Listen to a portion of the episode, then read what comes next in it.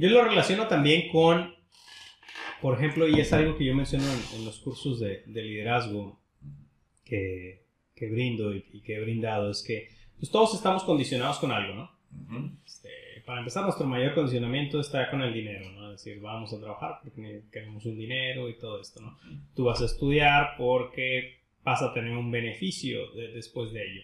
El nivel de condicionamiento más alto es el que no percibimos. ¿va? Por ejemplo, eh, tú vas en la calle a 50 kilómetros por hora y se te acerca un tránsito y aunque el límite sea 60, tú reduces la velocidad o te mantienes en 50, ¿no? Es decir, ya lo haces en automático. No procesaste el hecho de, de, de ok, voy a reducir la velocidad para que no vayan a poner una multa, sino en ocasiones lo hacen automático. O sea, ves un tránsito y reduces la velocidad.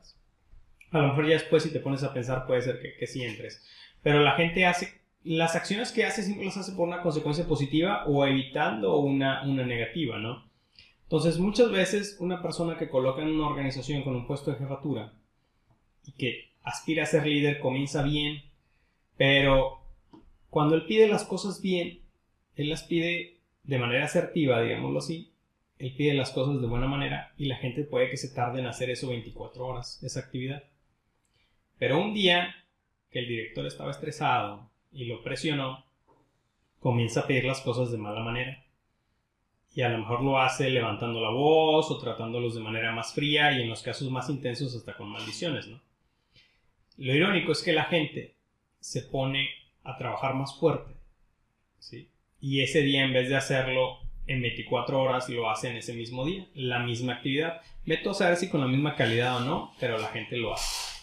Entonces, con el tiempo de ir repitiendo esta misma actitud, no para él y su mente consciente, sino para su mente inconsciente hay un beneficio. El beneficio es, yo digo las cosas de manera autoritaria y la gente hace las cosas de manera más rápida. Entonces está teniendo un beneficio inconsciente que después de ahí ya existen formas de cómo hacer un liderazgo de una manera diferente, ¿verdad? Al autoritario. Es decir, el autoritario, no les voy a mentir, el autoritario da resultados hasta cierto punto corto plazo. A corto plazo, según las, las investigaciones que se han hecho, este, lo que se pierde con el liderazgo autoritario es la lealtad, ¿no?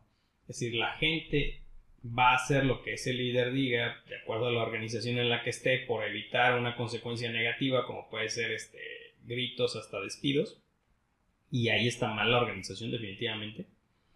Pero hay gente y hay organizaciones que viven así, ¿no?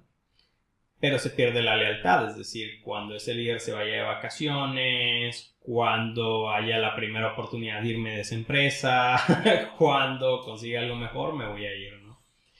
Pero muchas veces la gente se va formando con estas consecuencias negativas y positivas, ¿verdad? Es decir, este líder dice, ok, no lo procesa nuevamente, pero si este líder puede que tenga en la cabeza, ok, este, hago las cosas de esta manera y lo hacen en 24 horas, lo hago de esta otra manera y lo hacen en 12, ¿no? Entonces está teniendo indirectamente un resultado positivo, comillas,